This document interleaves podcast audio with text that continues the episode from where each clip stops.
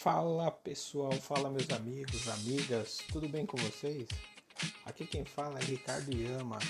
Para quem não me conhece, eu sou professor formado em letras, né? Fiz mestrado e doutorado nessa área, estudos da linguagem, e por meio dela comecei a me interessar por questões envolvendo linguagem, questões envolvendo língua, questões envolvendo sociedade e humanidade de um modo geral, e consequentemente acabei percebendo que a linguagem está permeando tudo que nós fazemos. Na verdade, nós nos constituímos como sociedade, né? nós todos, nós aqui, a partir desse conceito de linguagem, de língua. Né? A gente se comunica e quando se comunica se instruica, né? Falando de uma forma bem linguageira. Pessoal, a ideia aqui é iniciarmos esse cast Conversa com Letras e trazer uma, uma questão, vamos dizer assim, de questões, trazer opiniões, trazer é, dúvidas e questionamentos que são da ciência da linguagem e que nós queremos trazer para a discussão do cotidiano, para a discussão do nosso dia a dia, para mostrar o quanto a ciência está envolvida com a nossa sociedade. E obviamente a gente tem que deixar claro que humanas são ciências, certo? Então a gente já começa a nossa conversa com letras assim. Então hoje nós estamos iniciando esse primeiro momento, esse primeiro encontro, né? E eu gostaria muito de agradecer a todos que estão ouvindo e que pretendem ouvir aqui o nosso Conversa com Letras. E, e queria dizer já logo de cara que nós estamos é, no Spotify. Né? Então se você quiser curtir a gente, seguir a gente para ouvir tudo que nós temos para falar, vá lá no Conversa com Letras é, no Spotify e no Anchor, tá? que escreve Anchor, né? A-N-C-H-O-R e outras plataformas que depois a gente vai estar tá divulgando, que eu nem sei para onde está indo. Você está convocado de lugar, mas por enquanto a gente está nessas plataformas. Então, gente, a ideia é fazer essa coisa bem descontraída, fazer uma fala realmente é, com questões do nosso cotidiano. E nesse primeiro tema, né, a gente escolheu uma temática que eu acredito ser de interesse geral, né? uma coisa que envolve questões da sociedade, que envolve a sociedade de modo geral, e a questão mesmo do falar errado e falar certo. Né? O que precisamos saber sobre nossa língua. Né? Então, eu falo errado, eu falo certo. Eu acho que essa questão é muito interessante porque envolve outras questões da nossa sociedade, envolve né, uma pressão social por saber falar certo, por conhecer a língua. Eu acho que existem algumas questões que a gente precisa desmistificar né, para que a pessoa entenda de fato o que é o falar certo. Beleza, gente? Então, o nosso teste de hoje vai versar sobre isso. Né? É, o Conversa com Letras ele tem a, a ideia de trazer um, um, diálogo franco, tanto de eu comigo mesmo, coisa bem esquizofrênica, né, de eu comigo mesmo, e também tem a ideia de trazer eu com outros colegas. Né? A gente vai é, propor entrevistas, debates, mesas de debates. Então, vai depender muito de como a gente sentir o formato aqui do Conversa com Letras. Tá certo, galera? Então, só para situar um pouquinho vocês, falar um pouquinho é, de mim, falar um pouquinho do momento, né? Eu sou professor, né, é, de nível universitário e tenho, assim, já alguns anos, né, de, de, de experiência na, na docência, mas o que mais também me chama a atenção junto com essa esse contato com o alunado que é fantástico e é o que motiva sempre, é o ver né, os alunos seguindo os próprios passos, isso é muito bacana, né? Para quem é, é, professor sabe o que eu estou dizendo, mas também ver o quanto a ciência de fato está envolvida com a sociedade, muitas vezes a gente não sabe, né? Então essa divulgação da, da, da, da linguagem científica eu acho que é importante e é um exercício bacana até mesmo para mim, para que a gente possa ver o quanto de fato tem de social nos nossos estudos, para não parecer que é que é estudar, pesquisar uma coisa muito distante da, da realidade, né? Então, e esse tema é muito caro mesmo, as pesquisas que eu acabei de falar, o tema do, desse falar certo e falar errado, né? É, existe muita mística por trás disso, então é muito bacana que eu acho que a gente pode trazer aqui e desbaratinar essa questão de uma forma bem simples. Né? Eu vou pontuar alguns, alguns pontos, pontuar alguns pontos é fantástico, né? Mas eu vou pontuar alguns itens que eu acho interessante para a gente falar e aí a gente vai com tudo, né? É, nesse período, fazendo, abrindo um parênteses, né, gente? Esse período de pandemia que nós estamos vivendo, essa Covid-19 aí, né, maligna, né, gente? É, de fato tem sido muito complicado para todos nós, né? A gente está tendo que se readaptar, se readequar à sociedade, ao novo normal, se, se existe isso, se é que existe esse negócio, mas a gente precisa estar tá se adequando nessas né, novas questões que a própria sociedade vai acabar construindo, né? Então esse período de Covid faz de fato a gente é, se policiar, se organizar, né? E é, eu acho que a gente precisa estar atento a tudo é, e a todos. Né? Então, é, muitas das questões que envolvem né, esses problemas atuais também da pandemia também vão ser foco de nossos interesses. Né? Durante os casts, gente, eu estou pensando também falar mais especificamente também sobre a Covid em, em posts posteriores, em, em programas posteriores, né? E é isso, gente. Então vamos começar? Vamos nessa.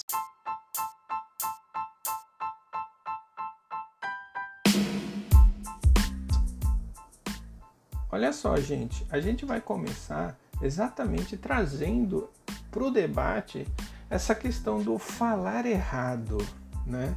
Eu falo errado, gente. Você aí, meu amigo, minha amiga, vocês falam errados? Todos nós falamos errado, né? Se eu, por exemplo, se eu, se, se eu digo assim, nós fala errado, isso é errado? Né? É, então, eu acho que para início de conversa a gente precisa desmistificar algumas questões. Primeiramente, vocês já imaginaram, mesmo que seja o cara mais letrado do universo, da galáxia, né? O cara super conhecedor aí da língua. Você acha que uma pessoa em sã consciência fica 24 horas por dia falando o português é, chamado correto a todo momento? Essa é uma questão que eu acho que vale a pena a gente trazer para reflexão. Primeiramente porque a questão do falar errado ela está muito é, encrostada com a questão do escrever. Né? Então a gente confunde muito isso. Né? Eu falo errado como se o falar fosse algo de, que precisa ter, ter o certo a todo momento. Né? Eu acho que esse falar errado e falar certo é que, é que às vezes embanana um pouco a galera, né? O que a gente precisa saber, por exemplo, é que eu não falo necessariamente errado, mas o que pode acontecer é que ao escrever eu posso transmitir questões do, da forma como eu falo para escrita. Ah, então aí a gente já percebe o que? Tem uma diferença aí, né? Uma pequena diferença. Uma pequena diferença que na verdade faz toda a diferença. O falar, na verdade, gente, é uma forma né, de comunicação, é um processo de socialização diferente do escrever.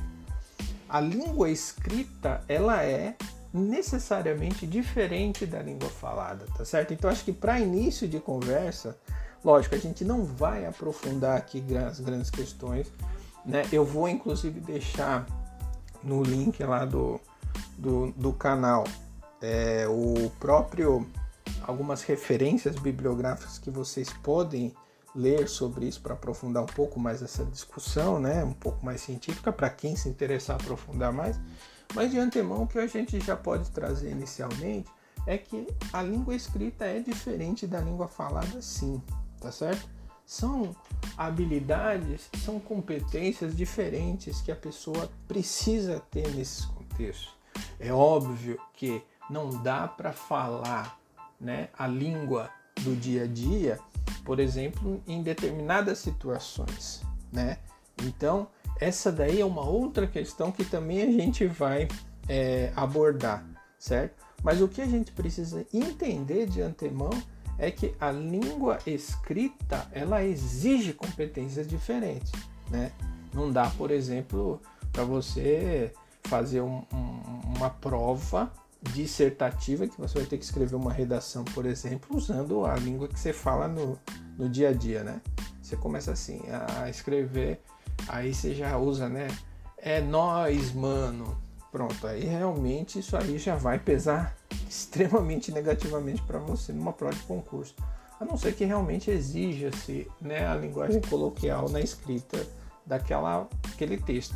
Mas em grande medida, e o que é esperado sempre é que você vai escrever de uma forma adequada, né? uma forma que busque estar próximo do que a gente chama de norma padrão da língua e consequentemente a chamada norma culta. A gente vai falar um pouquinho também disso, um pouquinho mais para frente, tá? Então, a partir disso, gente, é, a gente levanta uma outra questão, né?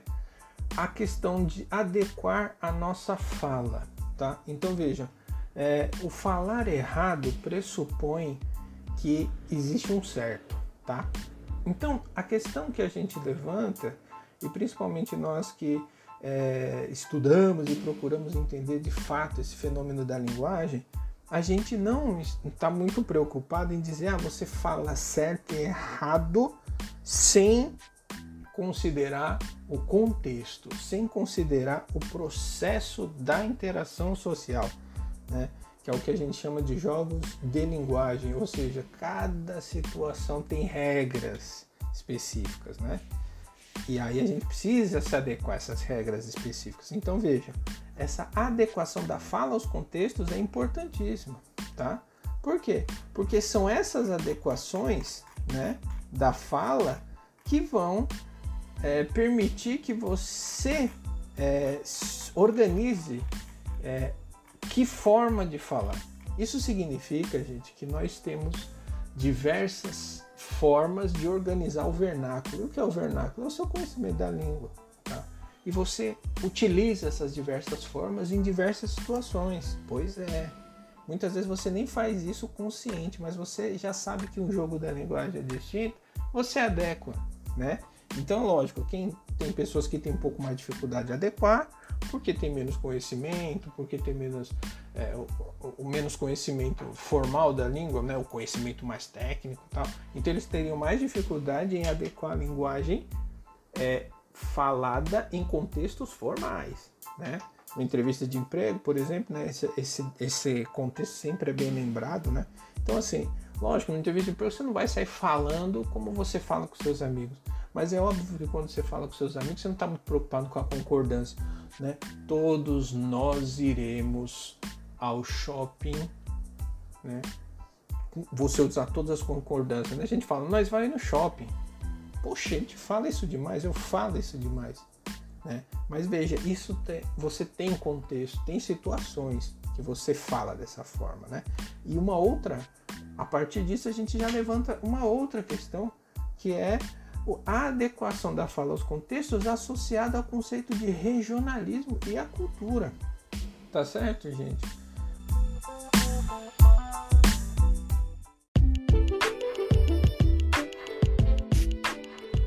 Nós temos que entender que falar em determinada forma de se expressar está atrelado à cultura, isso significa o quê? Que envolve também a identidade das pessoas. Então, uma determinada forma de falar está completamente associada a uma determinada construção da identidade da pessoa.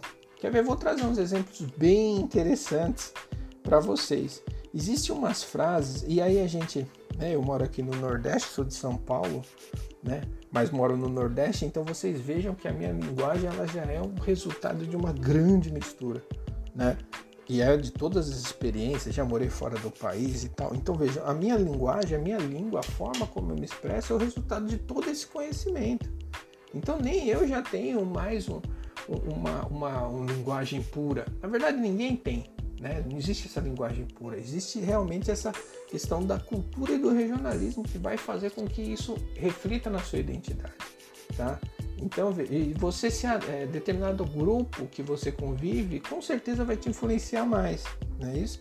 Só que a gente vai trazer uma questão aqui muito associada ao que a gente chama de socioleto, tá? Que é exatamente é, essas variações é, associadas a determinadas é, regiões, né? a determinadas é, condições sociais, a determinados grupos, vamos dizer assim. Né? Então, essas, essas construções elas vão ficar marcadas dessa forma. Então vamos lá, gente. Eu vou mostrar né, que existe esse chamado socioleto e existe também o dialeto, tá? E depois desses dois a gente vai ver que existe também o chamado idioleto, tá? Então vejam só, gente, como é interessante. Vou pegar o exemplo, falei para vocês, atualmente moro no Nordeste, mas já morei em São Paulo, na região sul do país, e eu vou trazer expressões tipicamente gaúchas, tá? E aí vocês vão ver comigo como essas expressões, na verdade, são extremamente distantes. Olha só, se eu digo assim, não levar qualquer um para compadre, tá? não leva qualquer um para compadre. Isso é não aceitar amizade de qualquer pessoa. Olha só a diferença, gente. Se eu falo assim, ó, te aproxega mais, chega mais perto aí ainda vai, né? Te aproxega mais, mas veja, você fala assim, é, estômago frio, você associa logo a comida, né? Mas não, é pessoa que não sabe guardar segredo. Tem outra expressão, me caiu os butiá do bolso. me caiu os butiá do bolso, vou te falar. Eu jamais saberia o que é isso. E na verdade é o que? Ficar impressionado ou surpreso com algo. Olha só a diferença. Preteou o olho da gateada. A coisa ficou complicada. Você preteou o olho da gateada. Não ter face de salame. Não seja sonso chamar na chincha, chamar atenção, isso aí já tinha ouvido. Né? Mas vocês estão vendo chorar as pitangas, que seria lamentar algo? Tirei um naco, olha só, expressão que é usada para quando você corta o dedo, né? Tirei um naco, você corta um pedaço do seu dedo. Vocês estão vendo? Nem todas essas expressões elas são tão simples e se não tiver contextualizada, associada ao regionalismo, você acha até que é outra língua. Você não consegue buscar o significado disso, né? Então, e aí quando você faz o contraponto, vamos pensar. Uh, a gente tem algumas expressões nordestinas também que são muito né, assim, é, típicas. Você pega, por exemplo, você fala assim, tu é aluado, é? Que é exatamente essa coisa de ficar no mundo da lua, né? Em que fica uma besteira. Ou então tem, tem uma outra expressão, é, é, quando você fala assim, nossa, isso é, isso é, vai ter uma festa barril esse fim de semana. Ou então, aquele menino ali é barril demais, hein? Isso daí é como se ele fosse feio. Barril substitui feio, né? Em alguma, alguns cantos do Nordeste, especificamente mais associado à Bahia, tá? Então veja, é... tem uma outra palavra que é usada assim, ó. Quando o baiano não entende alguma coisa, ele fala lá ele, lá ele, né? Então veja, ah, fiquei sabendo que que você ficou chapado na festa ontem. Aí o cara fala, lá ele. Então, seria para dizer que não, tá? E olha só, né? Você fala assim, então, é, hoje eu tô na bruxa. Tô na bruxa, que seria também outra gíria baiana, é dizer que tá com raiva, tá? Então, isso aí é só um exemplo, gente, de como a nossa língua, ela é extremamente variável, tá? Então esse é um outro termo que a gente é, é, usa, né, quando vai estudar a língua de uma forma mais científica, é entender que a língua possui diversas variedades, né? Uma delas é esse regionalismo associado ao dialeto, tal, né, que estaria associado mais a grupos, mais a, a, a expressões usadas em determinadas regiões e tal. Então veja, isso é uma prova de que a nossa linguagem constrói a nossa identidade. Então dá para dizer quem está certo é o gaúcho ou o nordestino, por exemplo. Não tem isso. Né, tem a forma de se comunicar em determinados contextos, determinadas situações, e são elas que definem, por exemplo, uma variedade da nossa língua, né? Vocês estão entendendo, gente? Então isso é muito diferente de dizer que fulano fala errado. Né? Então não tem essa questão de falar certo ou errado nessa situação. Quando você está no contexto social, do dia a dia, é óbvio que você usa esse tipo de expressão. Né? Então a gente tem que tomar muito cuidado para não cair aí no preconceito. Né? Isso é uma, é uma forma de se expressar. Né? Uma outra questão é você obrigatoriamente ter que usar a linguagem formal em determinados contextos. São questões diferentes. Beleza, gente? Então é isso que a gente tem que ter muito claro, tá?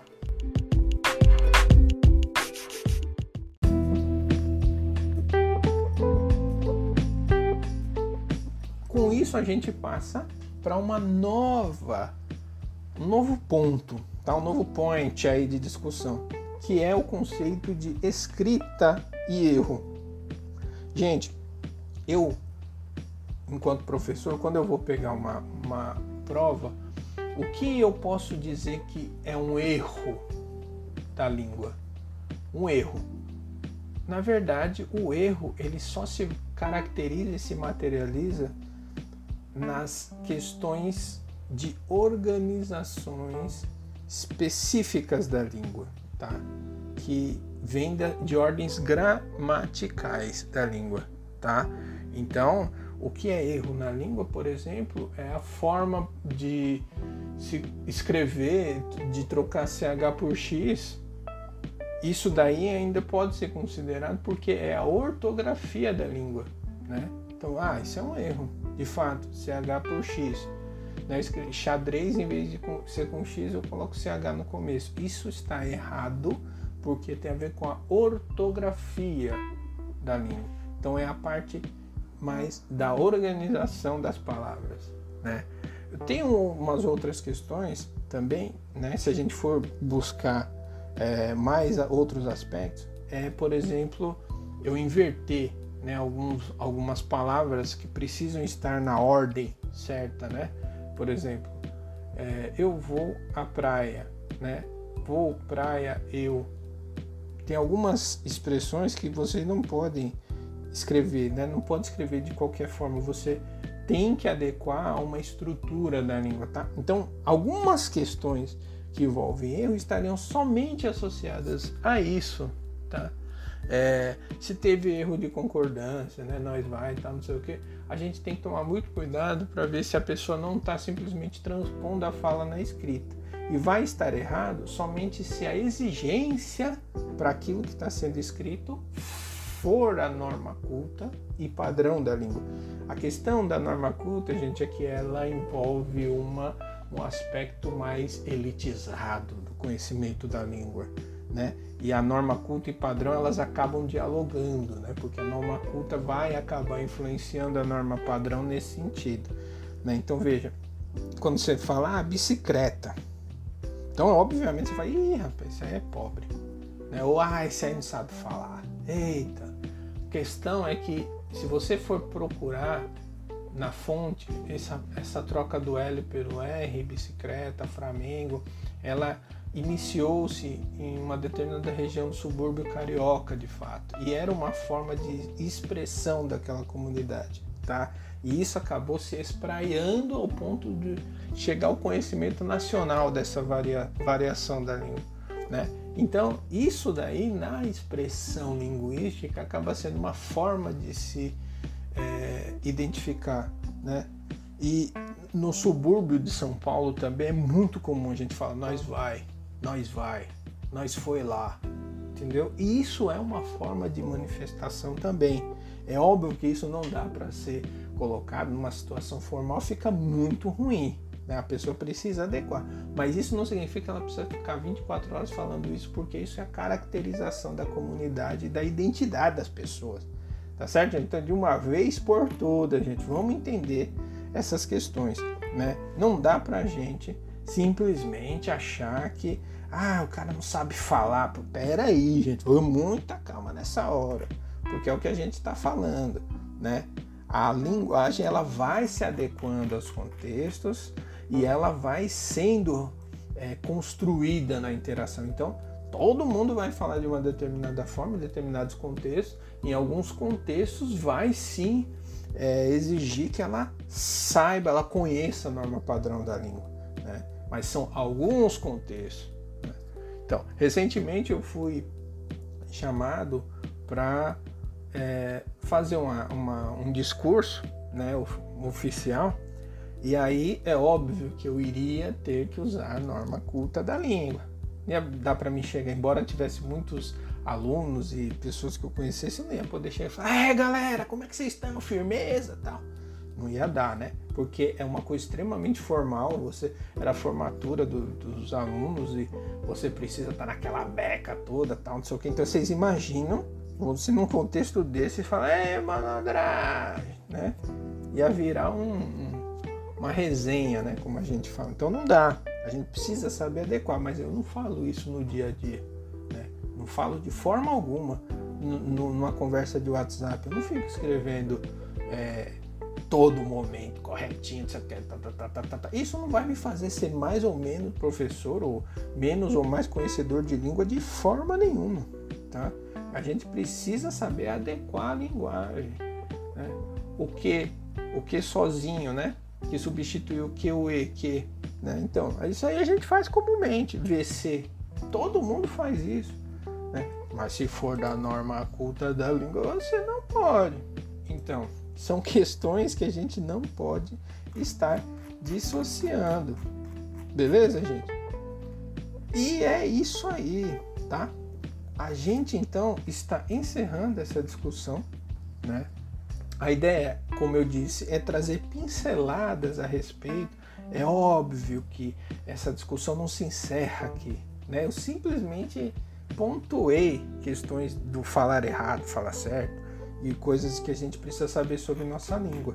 É óbvio que existe muita literatura, muita coisa a ser estudada é, a língua ela envolve questões de mudança, de variação, de contextos, é, de diversas formas de entender como a língua muda. Então, assim, são muitas questões que a gente pode estudar a partir disso, mas não é nosso objetivo trazer essa coisa mais hardcore, né? Então, quem tiver interesse, a gente vai estar tá divulgando é, bibliografia para isso e, consequentemente, vai também é deixar o canal aberto para quem quiser dialogar conosco, estaremos à disposição. Então, quem tiver interesse nessa discussão, se aprofundar, entender mais da língua, estaremos lá. Ricardo Yama, tá? Então, vamos lá, gente, vamos ouvir o Spotify, o Anchor, vamos ouvir as outras plataformas de podcast, vamos divulgar o podcast, que é um é um movimento muito interessante, principalmente nesses períodos, né? Agora de Covid, eu acho que o podcast acaba sendo uma ferramenta muito interessante para todos nós. Eu sempre sou muito fã de podcast. Então, é um prazer imenso, né, poder ter esse espaço aqui. Espero que todo mundo curta.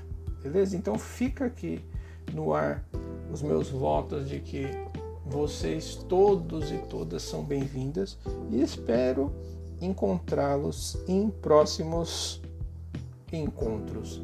Tá bom, gente? Então é isso aí. Grande abraço a todos e conversa com letras fica por aqui. Abração, gente.